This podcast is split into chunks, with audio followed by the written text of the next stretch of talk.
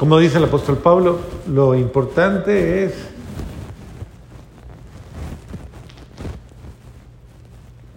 ser un buen administrador de las gracias que Dios nos ha concedido. ¿Y qué es lo que se le pide al administrador?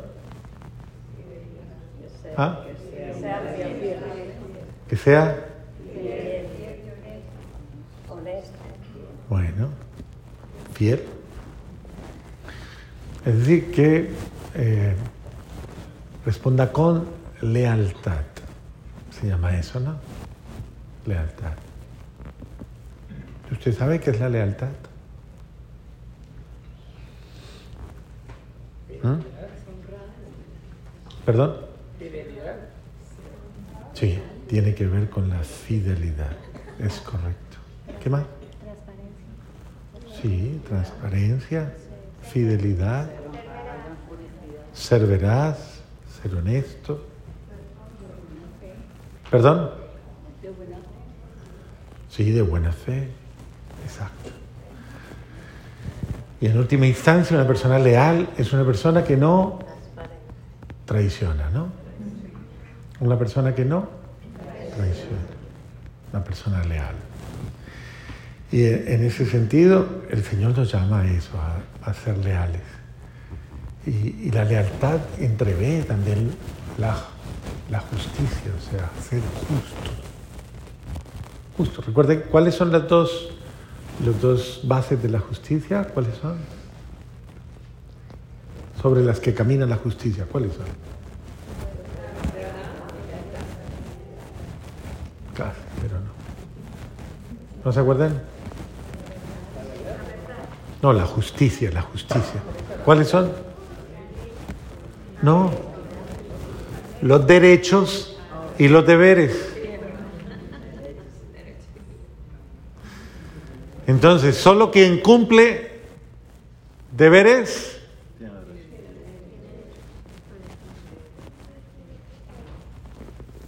quien no cumple deberes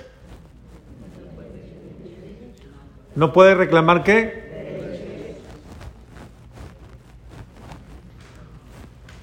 Eso lo lleva a darse uno cuenta de la proporcionalidad que uno tiene frente a las cosas.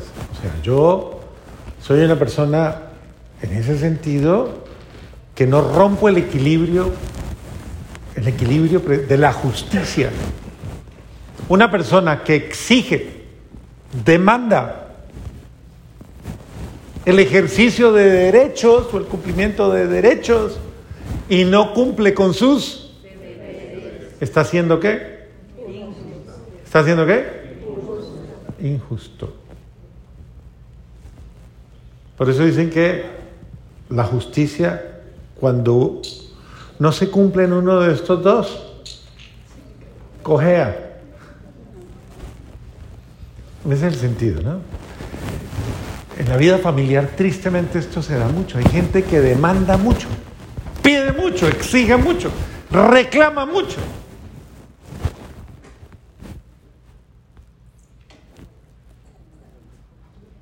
Y no hace nada. Entonces, si usted quiere merecer, ¿Cómo es que dicen? Haga méritos, ¿no? Haga méritos. Y hacer méritos es haga lo que tiene que hacer. O haga lo que usted debe hacer. Lo que le corresponde hacer. En ese sentido, eh, cada uno de nosotros, que pudiéramos decir como el apóstol Pablo, y en ese sentido, mi conciencia no me reclama nada. La pregunta sería, ¿a usted su conciencia le reclama algo? ¿Usted es una persona justa? ¿O usted en su forma de asumir las cosas, usted es una persona injusta? ¿Por qué? Porque usted pide más de lo que da.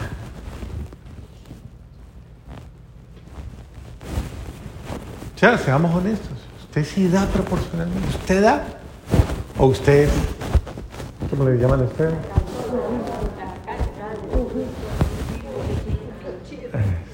Tenido, dicen algunos, tenido, tenida, amarrado. eh.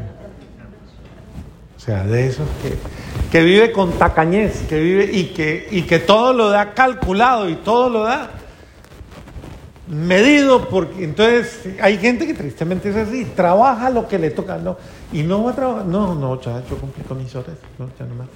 Ah. y si va más, eso lo cobra, ¿no? Fuerte. Eh, Entonces, ese, el tacaño vive a los rasos, o sea, ese es lo poquito. ¿Y usted por qué no levantó eso? No, a mí no me toca. Bendito sea Dios.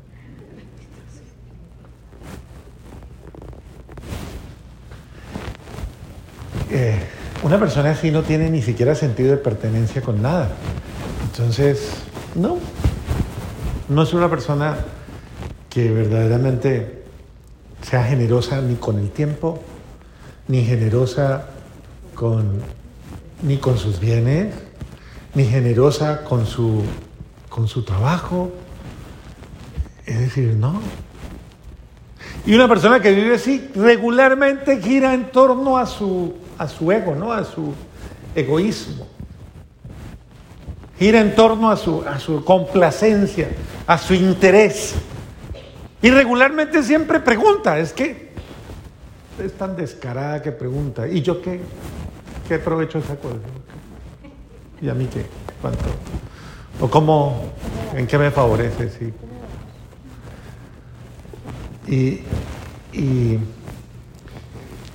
una persona que hace una cosa de estas no es una persona que esté administrando de una manera sensata los dones que Dios le da. El don de la vida, el don del servicio, el don de la caridad, el don de la solidaridad, el don de la convivencia. Sí, usted tiene un hogar, pero ¿cómo lo trata? Uno puede decir, sí, yo tengo mi casa, tengo mi familia. ¿Y cómo la trata? ¿Cómo soporta usted? Si usted la trata mezquinamente, ¿sabe que es una persona mezquina? ¿Qué es? ¿Ah? Mezquina. ¿Perdón?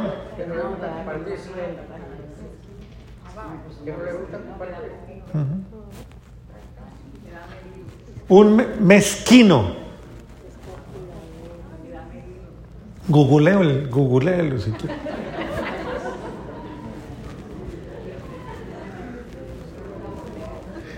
Esa persona mezquina no es tacaña, eso es peor que tacaña, eso es...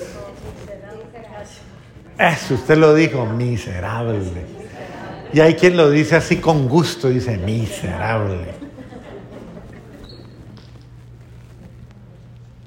Y lo triste es que a veces, muchas veces, esta es una de las características que pueden ir acompañando a personas y no importa que sean muy rezanderas, discúlpeme con todo cariño, yo no quiero que nadie... Claro que pues yo no me estoy refiriendo a nadie de ustedes porque no, yo sé que ustedes son muy santos, pero generalmente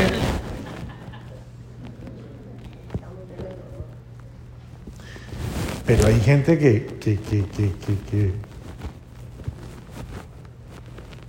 que, es mezquina. En ese sentido no, no es bondadosa o amable con nadie, generosa. Eh, el Señor nos ha dado dones y talentos para compartirlos y para que al compartir hagamos más rico el entorno. O sea, si yo fuera más generoso, generosa con todo lo que Dios me ha dado, yo ayudaría a que las otras personas vivan.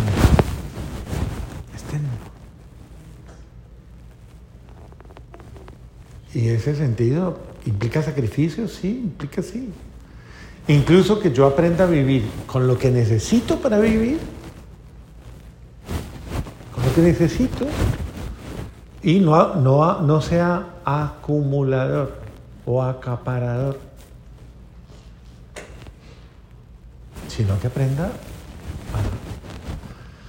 a ser bondadoso. Jesús enseñó esto a sus apóstoles incluso en su grupo. Había uno que era el que manejaba la bolsa. ¿Se acuerdan quién era? ¿Quién era? Judas. le gustaba la plática. ¿A usted le gusta la plática? No, yo no estoy diciendo que usted sea Judas, pero pero él era apegado, tenía un apego, un apego fuerte. ¿Se acuerdan del diálogo que no hace mucho salió en uno de los evangelios donde María Magdalena, que era una mujer millonaria, era millonaria.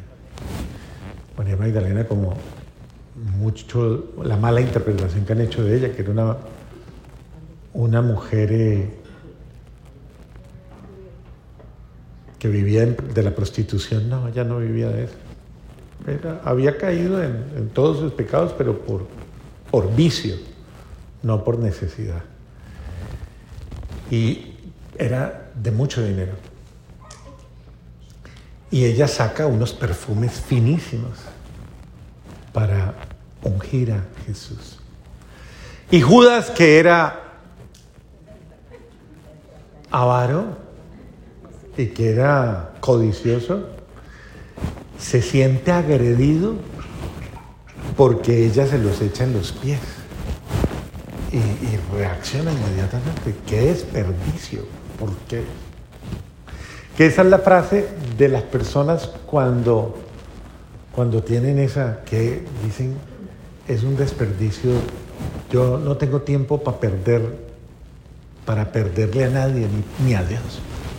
Entonces, hay mucha gente que se siente demasiado, es el sentido de cuántas veces le negamos a Dios todo lo que se merece y a las personas que verdaderamente se sacrifican por nosotros, les negamos lo que se merece. Con todo cariño y todo respeto, yo no quiero incomodar la conciencia de nadie, pero piense, usted le ha devuelto a su papá y a su mamá proporcionalmente todo lo que han hecho por usted. Si usted tuviera que pagarle a su papá y a su mamá hoy, ¿cuánto le debería?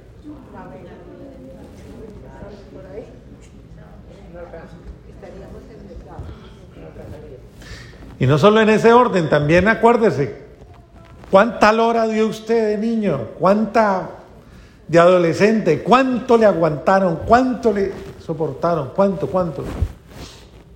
Y hay gente que con los pobres viejos no se aguanta nada, pero nada.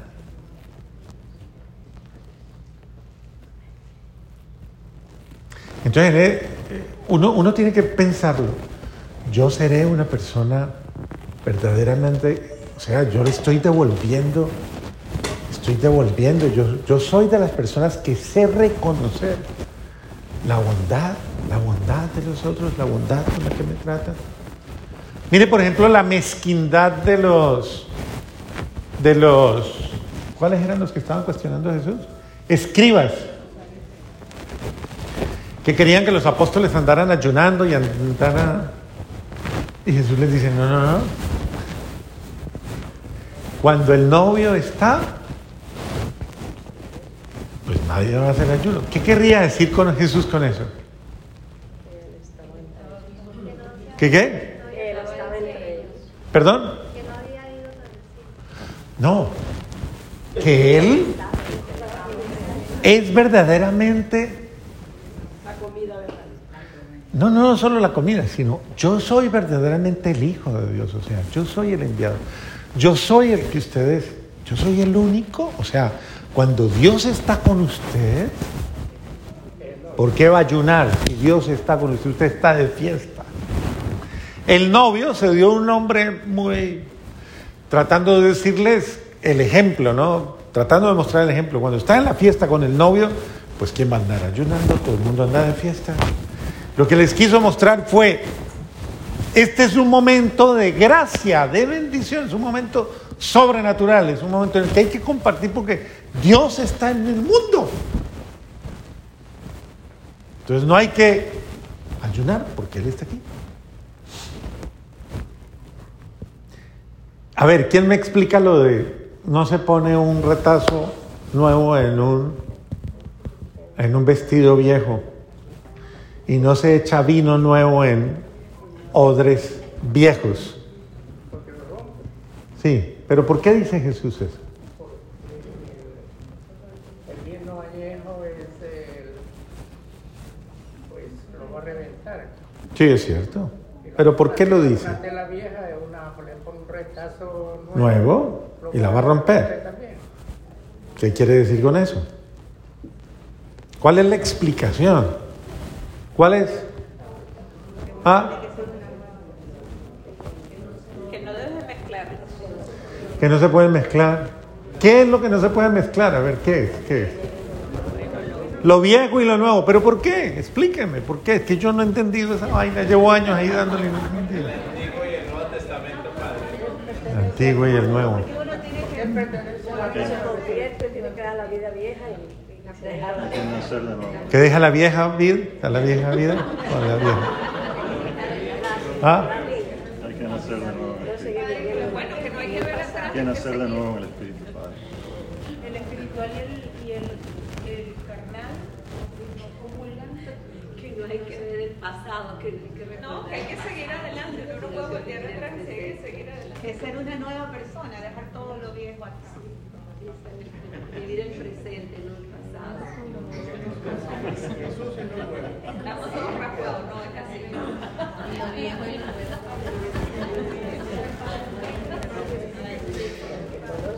¿Y usted en qué fase está? ¿Usted qué es? Adelante. Ah,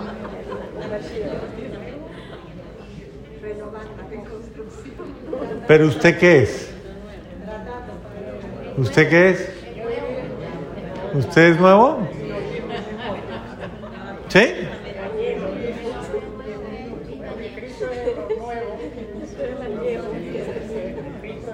Claro, Cristo es lo nuevo, eso sí no hay duda. Ah, Está, o sea, que todo lo que vino de Moisés, vamos a llamar sería viejo.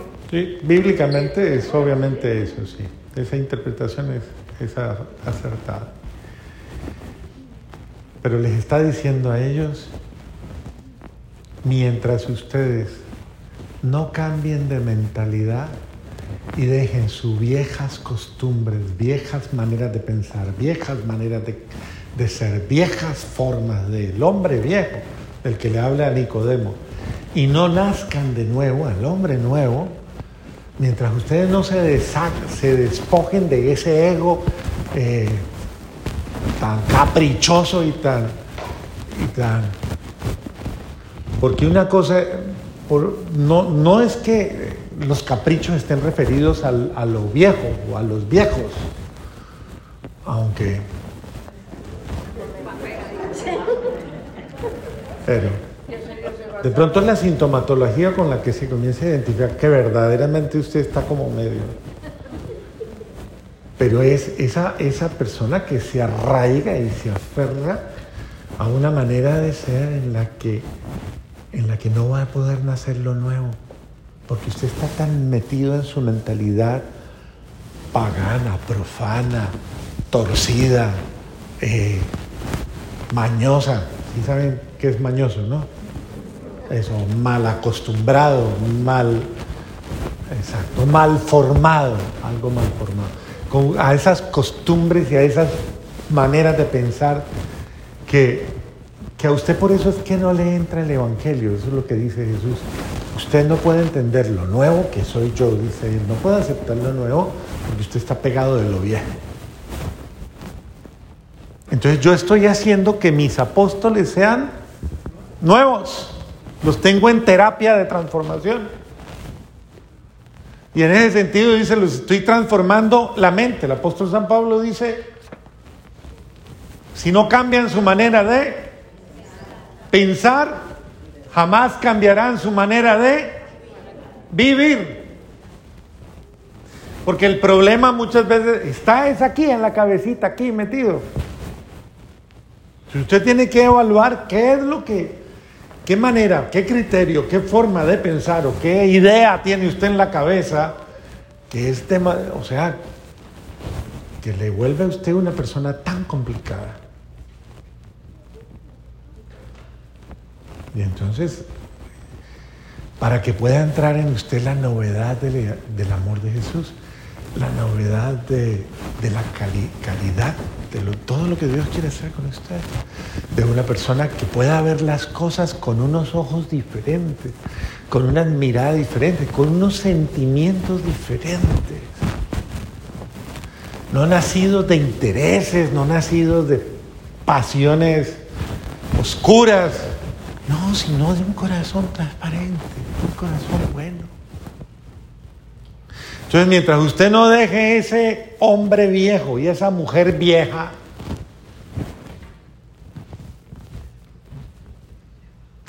pues va a ser muy difícil. Muy difícil.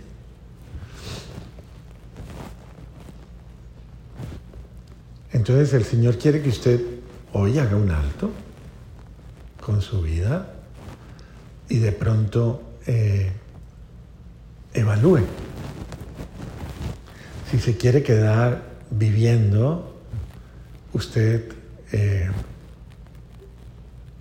básicamente que una tradición, una forma de pensar, o usted se quiere atrever a creerle a Jesús y asumir la invitación que Él le hace a vivir, a vivir de una manera y de una nueva forma, de un nuevo estilo, una nueva forma de ser, de pensar, de obrar, de sentir, con la que usted verdaderamente pueda ser eficaz, un buen administrador, una buena administradora, alguien que verdaderamente eh, de verdad permite que fluya el bien de Dios, lo bueno de Dios en usted. Porque eso es lo que Dios quiere, que fluya lo bueno de Dios. Si Dios está en usted o con usted, todo va a fluir. A mí me llamaba mucho la atención una, una actitud de mi fundador, del fundador de nuestra experiencia de espiritualidad, el Lino Sevillano. Y él tenía una, una, una costumbre que era muy simpática. A él le decían, ¿usted ayuna? Y él decía, no, yo no me acostumbré nunca a eso. Y no ayunaba en el sentido de, decía, tal vez con mucha libertad, ¿no? Él decía, no porque eso no me lo ha pedido el Señor a mí. Él a mí no me ha pedido que ayune, es decir, que aguante hambre. Decía al contrario. Pero lo que sí me ha pedido es que yo no guarde en mi corazón, ni en mis sentimientos, ni en mi interior, eh, malas, malos sentimientos, malas actitudes. Que yo no tenga nada de eso aquí que me dañe. Y eso me parece más sensato. Porque ¿de qué sirve usted hacer esas... A veces hay gente que dice, padre, ¿cómo es que le dice uno? 40 días aguantando hambre, bendito sea Dios. Primero que todo, eso no es promovido por la Iglesia Católica. Eso no es un ítem de la Iglesia Católica. Eso es una invención de, de la gente. Eso no está fundamentado en ningún documento de la Iglesia Católica. Ninguno. Que no, que porque Jesús lo hizo y porque no sé qué. Eso no está fundamentado en la doctrina católica. Y la Iglesia Católica, a través de ningún papa ni de ninguno, lo ha mandado. Eh, pero ¿qué sí le pide el, Señor y la palabra que sí pide? Y la palabra dice, no me aguanto sus ayunos, no me aguanto, esa es la lectura del miércoles de ceniza. No me aguanto sus ofrendas, no me aguanto sus sacrificios. ¿Por qué? Porque cuando hacen ayunos, hacen sacrificios, andan de mal genio, con la cara amargada, tratan mal a los demás, son groseros, viven peleando con todo el mundo, se sienten mejor que los demás. Por eso no acepto sus sacrificios. Ustedes me honran con los labios, pero su corazón está lejos. Fuerte, ¿no? Claro. Entonces mire cómo el Señor de verdad quiere que nosotros evaluemos nuestra forma de ser. Que no, no tengamos esos falsos alicientes de conciencia de, eh, yo soy muy bueno porque yo vine a misa hoy, por ejemplo. Yo vine a misa hoy, yo soy muy bueno. Usted no es bueno porque vino a misa. ¿Le ayuda la misa? Claro que le ayuda. ¿Y, y cuándo será bueno? Cuando usted de la misa salga y usted cambie absolutamente las cosas malas que ha hecho. Llegue ahorita a su casa y llame a su suegra y reconcíliese con ella. Llame a las cuñadas y a los cuñados que no quiere. Llame a, a sus a todo el mundo, reconcíliese, sane, resuelva eso que tiene pendiente. Y usted comenzará a ser bueno o buena. Llame a su hermano, a su hermana, a su tío, a con quien usted tenga problemas, resuelva y no deje nada. Eso, eso le hará feliz. Y eso le va a liberar. Y eso le va a dar paz. Y eso es mucho más grande porque eso es creerle a Dios y eso es permitir que el novio esté conmigo, es decir, que Dios venga a mí y me llene de alegría. Pues es, es la fiesta, por ejemplo. Yo se lo digo con cariño, si usted hoy toma en serio esta palabra, llega a su casa y llama a la persona que más últimamente le cae mal a usted, de la que se ha pasado todos estos días rajando y hablando mal, esa que a usted le... Hágalo, llámela y resuelva, sane con ella lo que tiene, sánelo. Dígale, hombre, mire, yo no quiero, yo me he sentido mal y perdóneme si yo le he herido, si yo le he hecho daño. Yo le llamo a decirle que sanemos, que perdone. Si usted logra hacer, permitir que ese milagro se dé, hoy va a haber fiesta en su casa y el novio va a estar ahí. Porque la fiesta del perdón es la alabanza más grande que uno le hace a Dios. Es decirle, Señor, valió la pena tu sacrificio, valió la pena tu sangre, valió la pena tu entrega, porque, porque yo también estoy haciendo lo mismo que tú estás haciendo ahí. Morir a mí mismo, dar la vida para sanar a los hermanos, para sanar a todos, para rescatarlos. ¿Está bien? Muy bien. Pidámosle al buen Dios que nos dé esa gracia, cambiar nuestro corazón. Dígale, suplíquele en su interior, dígale, Señor, cambie mi corazón viejo, retorcido, mañoso, complicado. Dígale, Señor, cámbiemelo. Y deme un corazón nuevo, nuevo, donde fluya el amor, el cariño y la bondad.